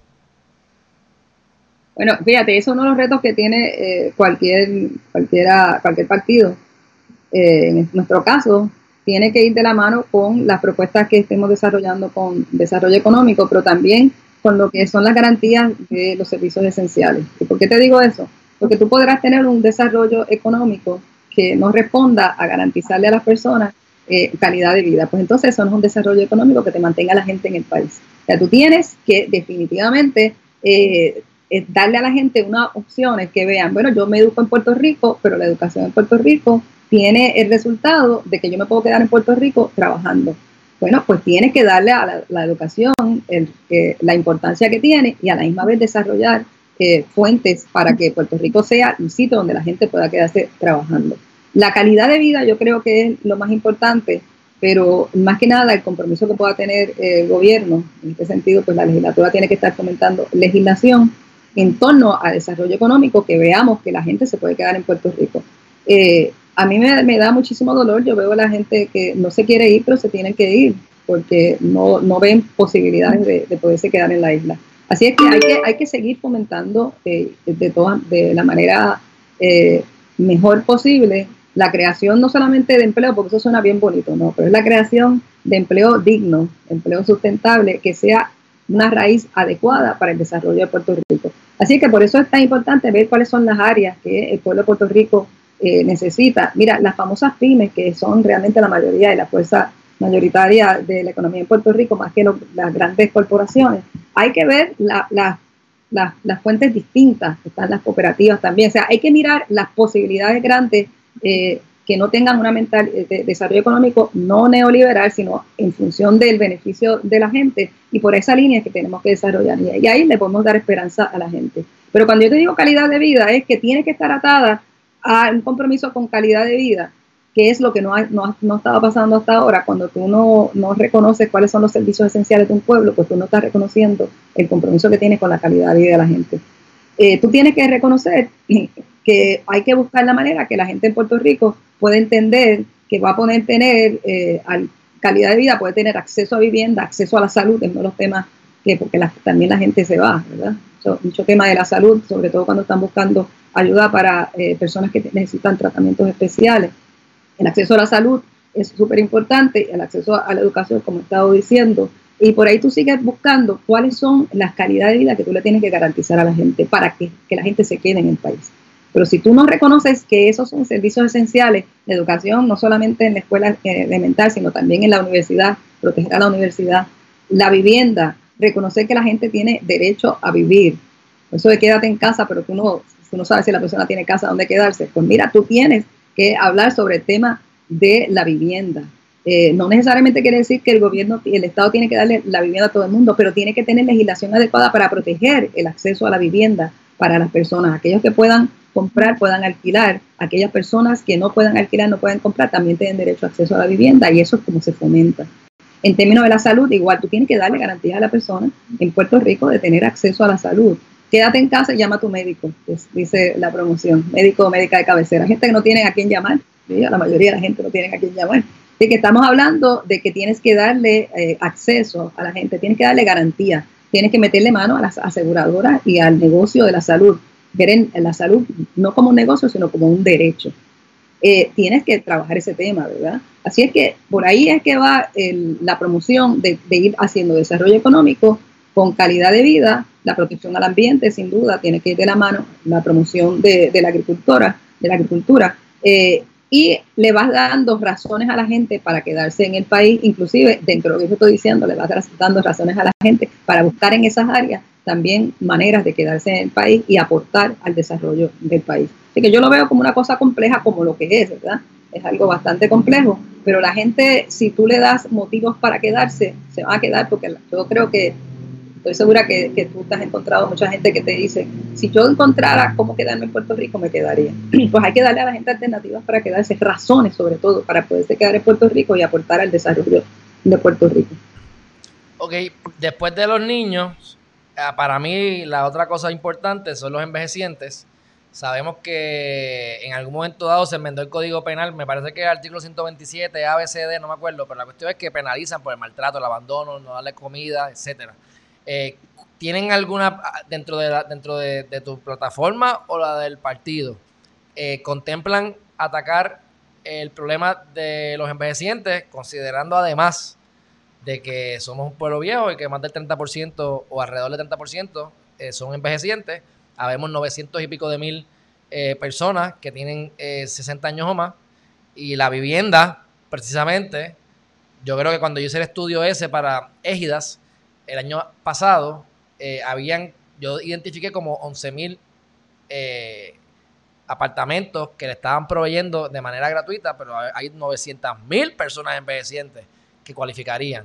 Esa problemática de, un país viejo y de personas que a lo mejor los hijos no los visitan, que se fueron, maltrato dentro de los hogares. ¿Cómo, tienen algo para tratar eh, esa temática de los envejecientes? Fíjate, eso va de la mano con lo que acabo de decir. Hay gente que se va eh, y se va con dolor en el alma porque están dejando atrás eh, sus personas mayores. Quieren hacerlo, son una de las razones porque mucha gente no se quieren ir, pero a veces tienen que ir porque, para incluso para poder ayudar a esas personas que están dejando atrás. Alguna gente que yo prefiero pensar que son la minoría, se van y, quizás no están pendientes. Eh, pero a mí me parece que, lo que tú acabas de decir es un retrato exactamente de por qué el Estado, el gobierno, tiene que tener una mirada de eh, cuáles son las prioridades. Eh, si tú tienes una población grande de personas mayores de edad, envejecidas, que necesitan ser cuidadas, que necesitan ese derecho, a, usando el derecho de la vivienda que acabo de mencionar, no solamente eso, esa es una población que tiene derecho a vivienda, que debería garantizarse el derecho a vivienda, derecho a la salud y a la alimentación. Tenemos una gran cantidad de personas que tienen que escoger a veces entre, entre comer o pagarse una medicina, aún con todo lo que las situaciones. Y imagínate, y esa es la gente que la Junta de Control Fiscal le quiere seguir sacando dinero. Eh, a veces puede ser que tengan que escoger entre pagar donde vivan, si no, si no pueden estar viviendo en un sitio que, sea o con un familiar o sea suyo o en, alguna, en, algún sitio donde la renta sea bajita o ninguna, pues esas personas también tienen que coger o pago donde vivo, comida o mis medicinas. Tú ves gente en, en la farmacia pidiendo la mitad de las recetas y cosas por el estilo, pues eso no puede ser, eso no es digno. La gente tiene el derecho a la vida digna y por eso es que yo recalco que cualquier solución tiene que partir del punto de vista de que la gente tenemos derecho a calidad de vida. Eh, así que, eh, hay que hay que buscar la manera y tiene que ser una prioridad y es una prioridad del Movimiento Victoria Ciudadana que las personas eh, tienen derecho no solamente a calidad de vida y son las personas mayores de edad y en el caso de las personas con pensiones, esas pensiones hay que protegerlas y tienen que ser una, una de, las de las prioridades de cualquier gobierno. En el caso de Victoria Ciudadana estamos en la de proteger también las pensiones. tenemos que buscar la, manera en que se va a hacer los presupuestos eh, yo estoy segura que se van a poder hacer eh, los ajustes necesarios. Hay montones de contrataciones que estamos viendo millonarias. Este pueblo de Puerto Rico estuvo a punto de pagar 19 millones eh, por unas pruebas que no servían para nada. Quiere decir que tenemos que buscar la manera de, después que se haga inclusive también esa auditoría fiscal, pero tenemos que buscar la manera de usar los dineros que tenemos de una manera responsable con el pueblo de Puerto Rico. Así es que yo creo que por ahí hay salida, si tú tienes y si uno tiene en mente que la prioridad tiene que ser la calidad de vida de las personas. Eh, las personas mayores de edad tienen unas particularidades eh, que hay que ser sensibles y que tienen que estar sobre la mesa para estar segura de que se cumplen. Eh, penalizar a la gente, pues yo, yo soy de las que pienso que el acercamiento penal nada más no nos, no da ninguna solución. Hay mucha cuestión social, mucha cuestión no solamente de educación, sino dar herramientas. Eh, tú puedes tener, por ejemplo, una persona que está a cargo de cuidar a su mamá, a su papá y a un montón de gente más, muchas, muchas ocasiones, muchas mujeres en muchas ocasiones, ¿verdad? Pero además tú puedes tener esa misma persona que tiene que salir a trabajar, eh, a buscar, a salir a trabajar en términos de que le paguen, porque trabajo de cuidado es un trabajo, pero no le pagan por eso. O sea, estamos hablando de cuáles son las complicaciones que tienen las personas. Entonces tú no puedes decirle a esa, esa persona, ay, yo te voy a meter presa si tú no vas y haces tal cosa. ¿no? Vamos a ver cuáles son las complicaciones, vamos a hacer, eh, eh, vamos a, mirar cómo es que el Estado también tiene que ejercer más responsabilidad en términos de asistir y dar soluciones a esas situaciones. No es penalizar a las otras, a, las personas que no pueden cumplir, es que el Estado tiene una responsabilidad también. Eh, así que las cárceles no pueden estarse llenando de las personas por situaciones como esta, cuando realmente estamos hablando de situaciones eh, eh, que son sociales y que deben tener soluciones sociales comunales y desde el punto de vista, obviamente, del Estado, eh, soluciones del Estado. Mirarlo solamente desde un punto de vista criminal no nos da la solución. Mete presa a la señora, por ejemplo, y deja sin, entonces en la persona que cuida a la mamá, al papá, a la tía, a los hijos, a la, está, presa. No, no puede ser, la, la solución tiene que ser mucho más compleja que eso. De hecho, ese es uno de los problemas que tenemos en Puerto Rico, eh, que no tenemos una mirada eh, social de muchos problemas que deben mirarse de otra manera. no te estoy cambiando el tema, pero por ejemplo, para que no se pase el tema eh, de una mirada salubrista al, tema de las adicciones a drogas, en vez de, de, una mirada penal. Tendríamos muchas más soluciones si nos acercamos a ese tema desde un punto de vista salubrista que uno penal, de estar metiendo presa a la gente en vez de estar buscando cuáles son las causas sociales y ayudar a las personas que tengan problemas de adicción. O sea que por, esa, por ese lado es que hay que mirar la complejidad de todos estos temas. Oye, aquí cambiando el tema como los locos. La orden ejecutiva de Wanda Vázquez son muchas, pero eh, lo que tiene que ver con el toque de queda, ellas hablan, siempre se basa en el artículo 6.10 de, de la ley 20 de 2017, que es la ley del Departamento de Seguridad Pública, que establece que el departamento faculta a la gobernadora de poder enmendar, cambiar y derogar lo que le dé la gana. E incluyen, por ejemplo, la parte de que no podemos tener núcleo familiar, este, que solamente tiene que ser el núcleo familiar. Más adelante lo modificaron y ahora es eh, cohabitantes. Este, ese tipo de orden ejecutiva, usted la ve con buenos ojos, que es necesario, se ha extralimitado, y lo hablo como candidata, pero como abogada también, por supuesto. Este, ¿Qué opinas sobre esa orden ejecutiva? Bueno, mira, las órdenes ejecutivas de la gobernadora eh, van y vienen, vamos a ponerlo así. En la mañana dice una cosa, en la tarde dice otra. Eh, y responde eh, para, para mi, mi, no sé ni cuál sería la palabra, a demasiadas presiones. Yo a veces no sé cuáles son los procesos con los que ella pasa en la mente antes de llegar a conclusiones.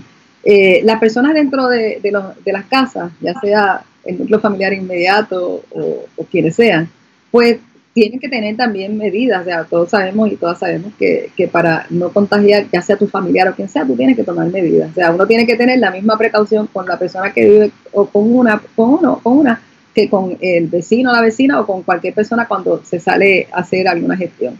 Eh, este, yo creo que aquí lo que hace falta es mayor educación y, no tanto anuncio de tanta cosa. Por ejemplo, esta reapertura, entre comillas, de la economía, ¿verdad? No se ha hecho con una adecuada eh, educación y alguna gente ha entendido que se abrió totalmente todo y salen a la calle como si tal cosa, ¿verdad? Eh, aparte de que sabes que, que no cumple ni siquiera con los estándares que se han estado diciendo. Ayer nada más en la prensa estaba el secretario de salud reconociendo que ni siquiera tenía los elementos necesarios para poder hablar sobre el rastreo, que es uno de los elementos principales para decir abrir la economía. Puedes hacer el, rastreo de contacto. Y él reconoció públicamente que no hay manera, que no lo tiene, que no lo ha podido hacer.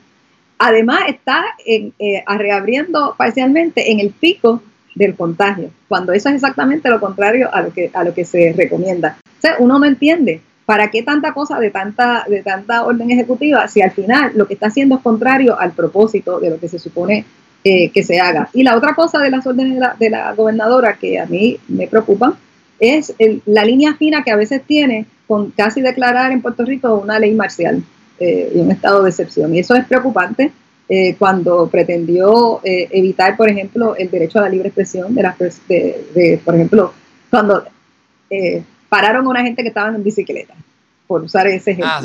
Ah, Luego, cuando pretendió que la gente no pudiera expresarse en, manifestaciones muy creativas, con, cumpliendo con las reglamentaciones del distanciamiento físico, este, pretendió que ni siquiera eso se podía hacer, pues no, porque aquí no se ha declarado una ley marcial. La gente tiene derecho igual a la libre expresión. Así es que a mí me parece que hay que tener mucho cuidado eh, uno no puede marearse de poder, que creo que es lo que le está pasando a la gobernadora y que de vez en cuando se tiene que leer la constitución eh, y no puede estar haciendo eh, tanta orden ejecutiva que tiene visos de inconstitucionalidad. definitivamente la gente tiene también derecho a la intimidad, que va con la, pregunta tuya, eso es un derecho constitucional, ¿verdad? El derecho a la intimidad quiere decir el respeto a tu, a tu vida familiar. Así es que yo creo que más que nada lo que hace falta es mucha educación y que realmente el gobierno, el Estado, pues cumpla con, lo que son los parámetros internacionales de cómo manejar esta emergencia, que no necesariamente es lo que vemos en las órdenes ejecutivas. Este está siendo muy elegante en decir que se la debe leer. Ella es fiscal, ¿sabes? Todo para mí eh, viene con un propósito exacto. Ella sabe muy bien lo que está haciendo. Incluso cuando le preguntaron al secretario de la gobernación en las vistas, le preguntaron una ley va por encima, una ordenanza va por encima de la ley.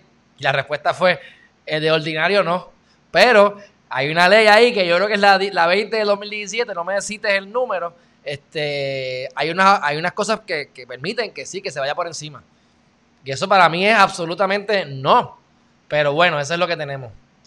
Bueno, pero esto no necesariamente quiere decir que sea legal. O sea, el, el asunto es, mira, eh, yo estoy sorprendida en ocasiones como, como aquí eh, se hacen cosas eh, y pretenden que su color de que, que está en una ley eh, tiene que ser aceptada solamente porque esté ahí. Pues no, pues eso se reta. Si es inconstitucional, es inconstitucional y hay que decirlo y hay que retarlo. Yo sí, yo, yo tiento a ser elegante, como tú dices, cuando digo algunas cosas, pero en el caso de la gobernadora, a mí es, una, es un personaje que me parece que sabe perfectamente lo que está haciendo y tú tienes toda la razón. Cuando ella hizo esa conferencia de prensa que parecía una fiscal presentando su evidencia, lo único que faltó es que hiciera Exhibit 1, Exhibit 2, Exhibit 3, fue presentando todos los documentos para justificar el contrato fallido de la compra de, las pruebas rápidas para detectar coronavirus. Eh, me pareció patético eh, su ejercicio de presentarle al pueblo de Puerto Rico eh, el por qué ella entiende que todo ese ejercicio fue válido y presentó con los diferentes documentos y los fue diciendo, como si presentándole a un jurado o a un juez o jueza eh, la evidencia. Eh, el problema es que después de eso, todo eso se, se fue al piso, porque todo eso que ella presentó ha estado en controversia desde el mismo momento en que ella lo estuvo presentando. Ella no puede ahora distanciarse y decir que ella no sabía nada porque ella estuvo defendiendo cada una de esas gestiones con conocimiento de causa. Ella dijo, esto está bien, esto se hizo como debe ser y lo presentó. Así que ella no puede distanciarse de ese, ese proceso. Ella fue fiscal, como tú dices. Eh, también luego estuvo en la oficina de la Procuradora de las Mujeres. Cuando estuvo en la oficina de la Procuradora de las Mujeres, eh, fue uno de los momentos en que esa oficina menos actuó a favor de lo que es la defensa de los derechos de las mujeres. Y entonces, ahora, como gobernadora, tampoco ha querido hacer eh, reconocer el estado de emergencia sobre violencia de género. Luego estuvo en la Secretaría de Justicia. O sea, en la Secretaría de Justicia, ella era la Secretaria de Justicia de Ricardo Rosselló. Mira, tranquila, que ahora está Isa García demandando. Y nada más lo que sale en esa demanda está recreando toda la novela, que independientemente no, se, no llegue a nada, el cuentito va a salir cerca de noviembre 3. Porque ya está. Y, yo le voy a hacer un video dedicado, porque eso, eso es una novela, eso olvídate. Habrá que leerla. Acá lo que es que Mira, la presunción de inocencia la tiene mucha gente, pero está difícil la presunción de inocencia en el sentido de que ella no sabe lo que está haciendo de la gobernadora con todo esto que estamos conversando y habrá que leerse eh, la novela como tú dices que está saliendo, habrá que leerla. Aprovechando el programa que tengo, como yo digo, si te dicen caballo una vez, no le hagas caso, te siga para adelante. Si te dicen caballo dos veces, mírate en el espejo. Pero si te dicen caballo tres veces, relincha. y de verdad que está fuerte. Este, esto va a ser, va a ser cuesta arriba para ella ahora, pero bueno, esos son otros temas. Este, yo sé que ahí va a, va a, salir todo lo que ha ocurrido, eh, porque sabes cómo son los casos. Ahí hay, que, hay que probarlo todo, así que para probarlo hay que restregarlo, hay que tirarlo. Y está medio fuerte. Bueno, este.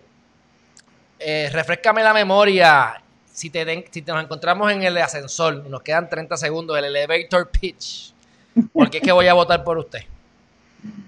Bueno, yo creo que puedes confiar en que yo nunca he dicho nada que yo entienda que no puedo llevar en, la acción. Yo no voy a estar haciendo promesas en el vacío. Eh, yo estoy empeñando mi palabra como una persona que lleva años eh, luchando por los derechos humanos, los derechos del pueblo de Puerto Rico, la justicia social y por un país eh, inclusivo y de equidad. así es que eso es lo que yo estoy apostando, lo que llevo y lo que yo ofrezco. la construcción de un país inclusivo quiere decir un país que no se discrimine por distintas razones, donde todas las personas tengamos participación. Esa construcción del país inclusivo tiene que partir de, muchas áreas, tiene que partir de educación, tiene que partir de compromisos del Estado, pero más que nada de personas con voluntad de que así sea. Y eso es lo que yo le estoy ofreciendo al pueblo de Puerto Rico. Eh, por eso es que mis tres pilares de, campaña tienen que ver con todos esos temas, sobre todo con el tema de hacer desde los derechos humanos, eh, impulsar eh, legislación que tenga que ver con garantizar los derechos de todo el mundo en su diversidad. garantizar los procesos para el desarrollo económico adecuado de Puerto Rico, la descolonización y quitar la Junta de Control Fiscal eh, de Puerto Rico. Así que creo que eso es lo que yo estoy ofreciendo al pueblo de Puerto Rico. Yo apuesto a, que durante muchos años he estado en, el público desde el otro lado de las gradas, como he dicho últimamente. Yo he estado participando en la legislatura desde el punto de vista de la gente que va a impulsar legislación, eh, reuniéndome con legisladores y legisladoras eh, haciendo eh, en el público, vigilando, viendo cómo es que se aprueba eh, la legislación, impulsando políticas públicas desde la sociedad civil. Y decidí poner todo eso al servicio del pueblo de Puerto Rico y estar ahora en la legislatura, impulsándolo desde allí y recibiendo de la sociedad civil lo mismo que en un momento yo estuviera haciendo, que es la fiscalización adecuada para que lo que se esté, se esté diciendo que se va a hacer se haga, porque es, tiene que ser esa conversación. Uno no llega a la legislatura para sentarse allí a calentar un asiento y olvidarte de, dónde venías. No, llega a la legislatura y lo más que tiene que tener presente es que el pueblo te eligió para unas cosas. Y eso es lo único que uno tiene que estar pensando. Que tú te debes al pueblo que te eligió, tienes que tener la mente abierta, tienes que tener el oído abierto, pero sobre todo tienes que poner la palabra donde le dijiste al pueblo que le ibas a poner. Eso es lo que yo ofrezco. Eh, uno de los temas más importantes y controversiales y que yo no sé cuál es la solución es el tema de la corrupción. Este, puede ser que el sistema funcione, pero la gente no funciona. Puede ser que simplemente, eh, pues como pasó aquí, que la Secretaría de Justicia es seleccionada por el gobernador, pues es difícil que le quiera meter mano al gobernador. Eh, viene Wanda Vázquez y nombra al de ética gubernamental por 10 años, pues se desestiman los casos. Este, tienes que confirmar a los fiscales a los, y a los jueces. Cuando hay eh, candidatos que me ayudaron en la Comisión Estatal de Elecciones, los pongo como jueces de instancias municipales o ayudantes de algunos de los alcaldes. Este, he escuchado diferentes candidatos de diferentes partidos, independientes y de popular, para ser específico, que unos tienen unos planes ahora de anticorrupción y hay otros que piensan que debería ser electa la posición de secretaria de justicia y que los jueces no deberían ser nominados y confirmados de esa manera. Yo sé, porque lo he estudiado, no a la profundidad que se merece el tema a lo mejor, pero sé que en otros países se ha hecho, así que hay unos argumentos en pro y en contra, independientemente de la decisión que usted determine. Eh, ¿Cómo usted ve el, tema de la corrupción y ese nombramiento de jueces y secretarios de justicia? ¿Debería quedarse como está? ¿Debería haber alguna modificación, aunque sea cuesta arriba? Este, o simplemente no hay solución para esto? Bueno, eh, lo que pasa es que no importa lo que, cómo tú cambies el asunto, lo importante es que nunca se vea como un inversionismo político. Lo importante es que las personas que sean nombradas en los diferentes puestos vayan solamente a, ejercer la función por el puesto mismo, no por quien te esté nombrando o por cualquier otra consideración ajena a eso. En, Puerto Rico eh, este, hay que acabar con el inversionismo político, eso es la fuente de la corrupción, sin duda.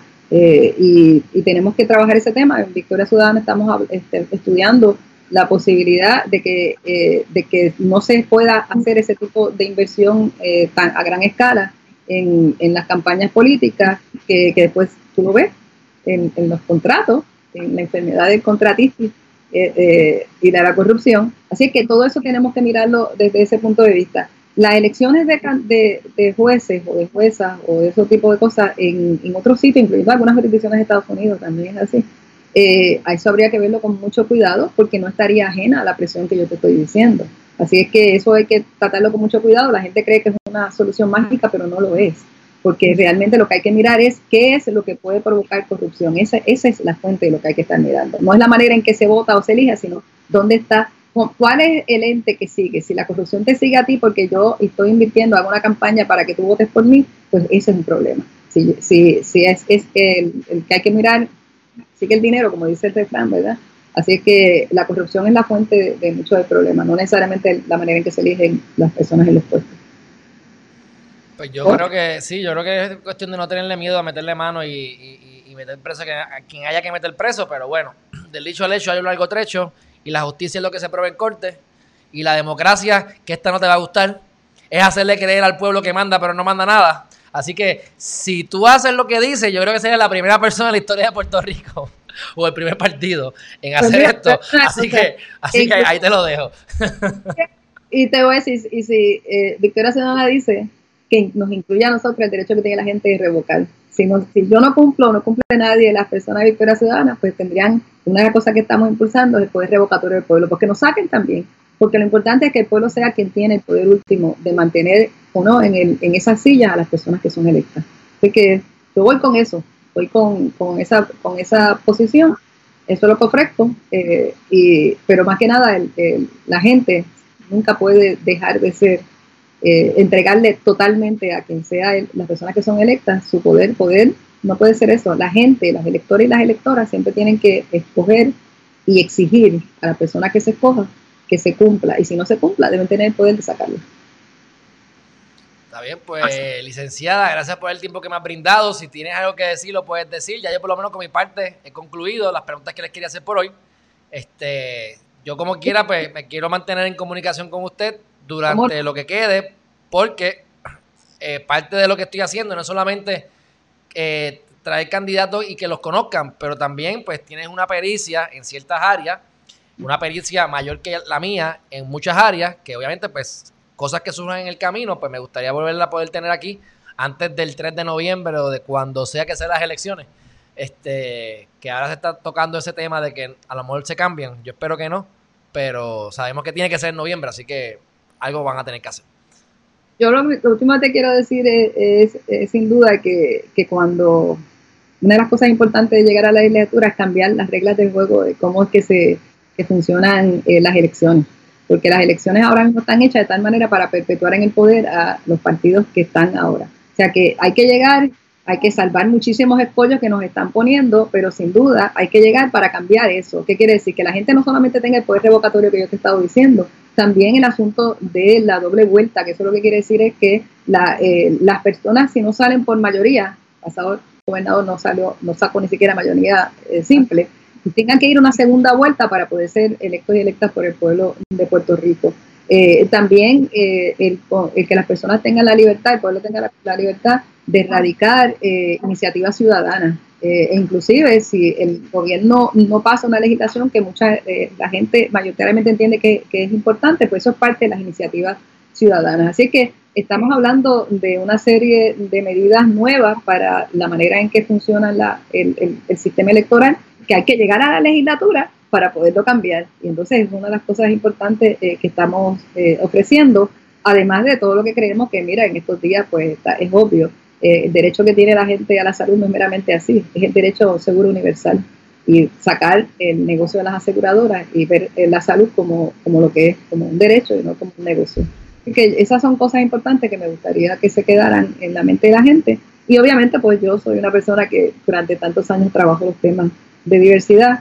Eh, yo he estado toda la vida diciendo que las personas deben tener, no deben tener ningún miedo de hablar públicamente sobre diferentes temas. Y para eso tienen que tener la libertad de no ser discriminados ni discriminadas, por lo que sea, ya sea por raza, por sexo, género, orientación sexual, identidad de género, eh, por las diferentes eh, diversidad funcional, por las diferentes razones por las que mucha gente tiene problemas y acceso, eh, inclusive a poder ser parte de, de una, de, una, de, de una oferta electoral. Entonces, todo eso va de la mano. Eh, y para mí eso es muy importante porque ha sido parte esencial de mi vida. Así que eso es lo que quería terminar diciéndote. No, y, y, tener la capacidad, confío que la tiene, aunque no tocamos el tema, pero que tienes que tener la capacidad de trabajar con quien sea. Porque para ponértela, para, para ponerte en, una, en una posición interesante, vamos a asumir que, que gane Rivera Chats. Por decirte un nombre, por chaval, por chaval, por chaval. Uno de ellos, vamos. Tienes que, o sea, mira Valcapidot. Valcapidot tiene que. Yo, creo que la mayor parte de, la, de, las leyes que ha radicado ha sido en conjunto con Rivera Chats. O sea, yo, porque yo estaba. Se puede, se puede mirar, eso está todo en, su, en Sutra. Así que también tener la capacidad, y te lo pongo a él porque es el extremo, el extremo, ¿verdad? Para, por chaval. Pero puede ser con cualquier otro, que esté en la capacidad de poder trabajar, porque son un partido, ¿verdad? Este, emergente, que esperemos que tengan representación en todos los escaños, ¿verdad? Pero este, pues, eh, hay que ver con lo que hay. Y hay que buscar, eh, con Tata Charboniel voy a estar para dos cosas y, y, para diez en contra. Pero, pero hay que tener la capacidad de bregar con todo el mundo, pienso yo, ¿verdad? Eh, nosotros, eh, Victoria se nos apuesta que vamos a llevar suficiente gente para hacer eso precisamente, la, la lucha de tranque en muchas de las negociaciones. Así que estamos apostando que vamos a tener suficiente gente para poder hacer las negociaciones que haya que hacer e impulsar las cosas que hay que impulsar. Yo, en cuanto a capacidad de hablar con gente, yo creo que es una de las cosas que me caracteriza.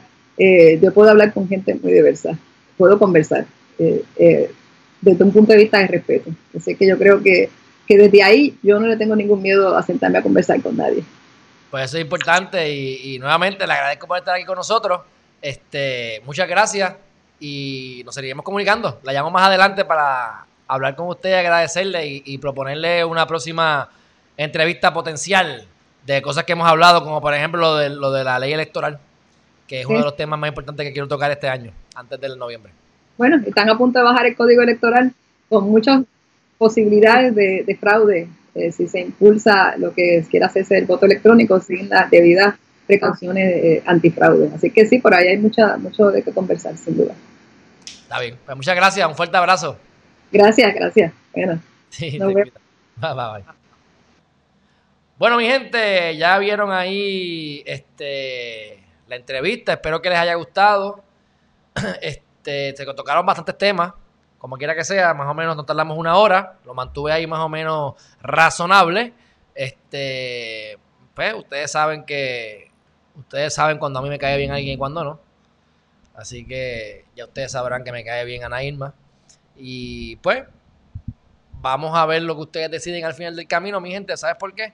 Porque ustedes pueden estar aquí bien pompeados, pero tienen que sacar la, tarjeta electoral, tienen que ir a votar y a tomar determinaciones y ver qué candidato promueve ideas que ustedes entiendan que son correctas.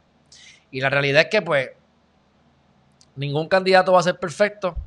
Este, y siempre depende también de uno hacer los cambios que quiere ver en los demás.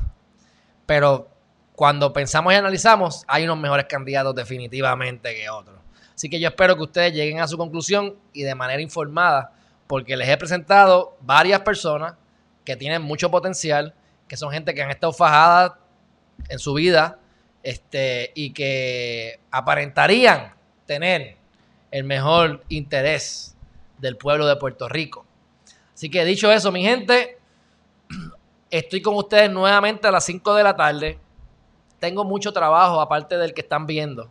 Así que lo ideal sería yo poder entrar aquí a las 2 de la tarde y dar los videos dedicados que les dije de la demanda de los del, gimnasio contra el gimnasio porque están cobrando sin abrir y la demanda de Itza García a la gobernadora de Puerto Rico en su carácter personal y en su carácter de secretaria de justicia y al Departamento de Justicia porque ahí está el chisme bueno que ustedes son unos chismosos todos, ¿verdad? Yo también, ser de cosas que un montón de ustedes llegaron aquí por Jensen Medina Cardona. Y si no, fue por Rosselló. Así que el, chisme les gusta.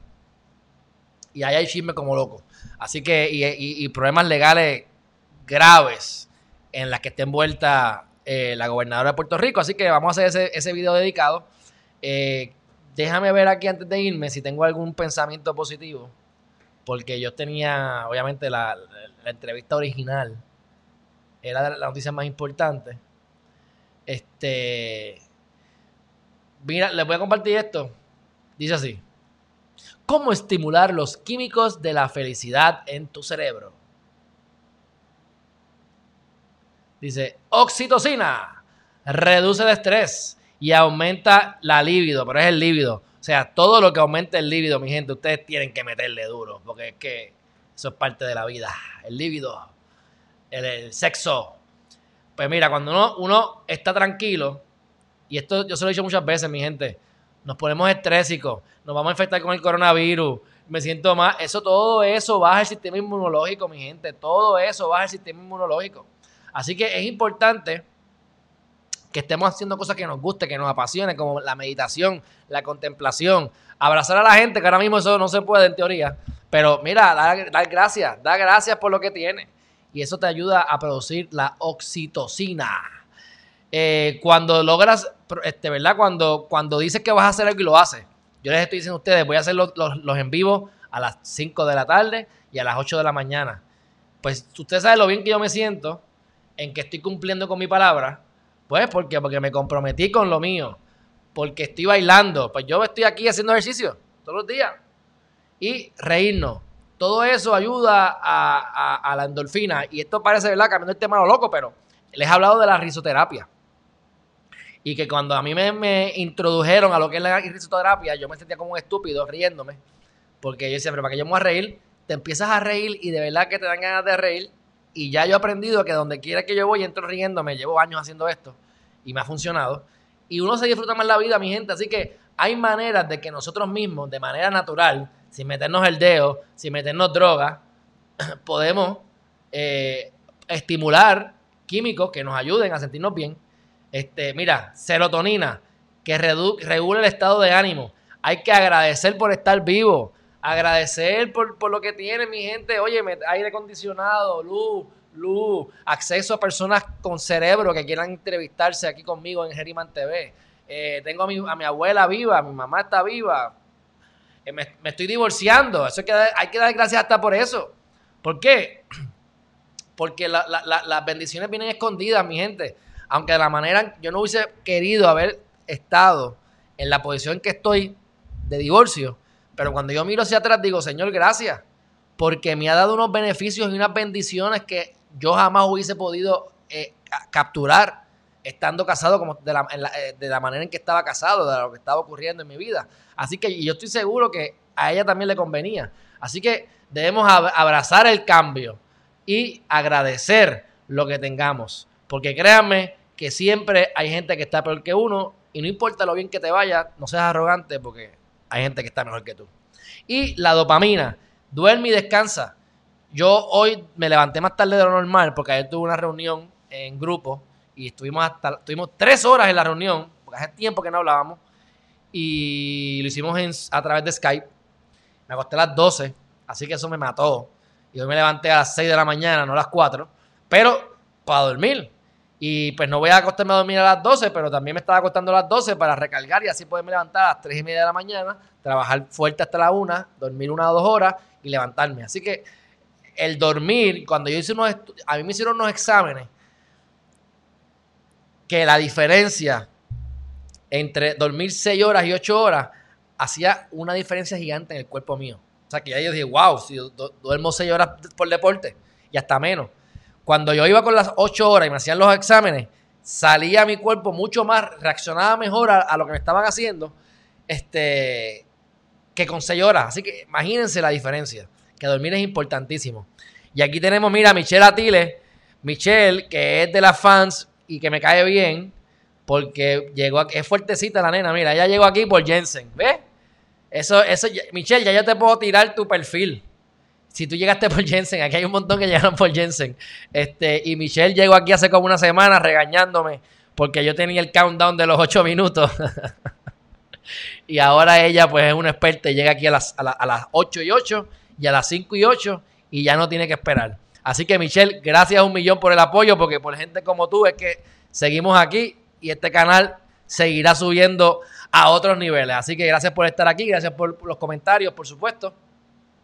Este, y por último, esto lo hablé ayer aquí, pero lo quiero volver a traer, y es el hecho de que no es la especie más fuerte la que sobrevive, ni la más inteligente, sino la que mejor responde a los cambios.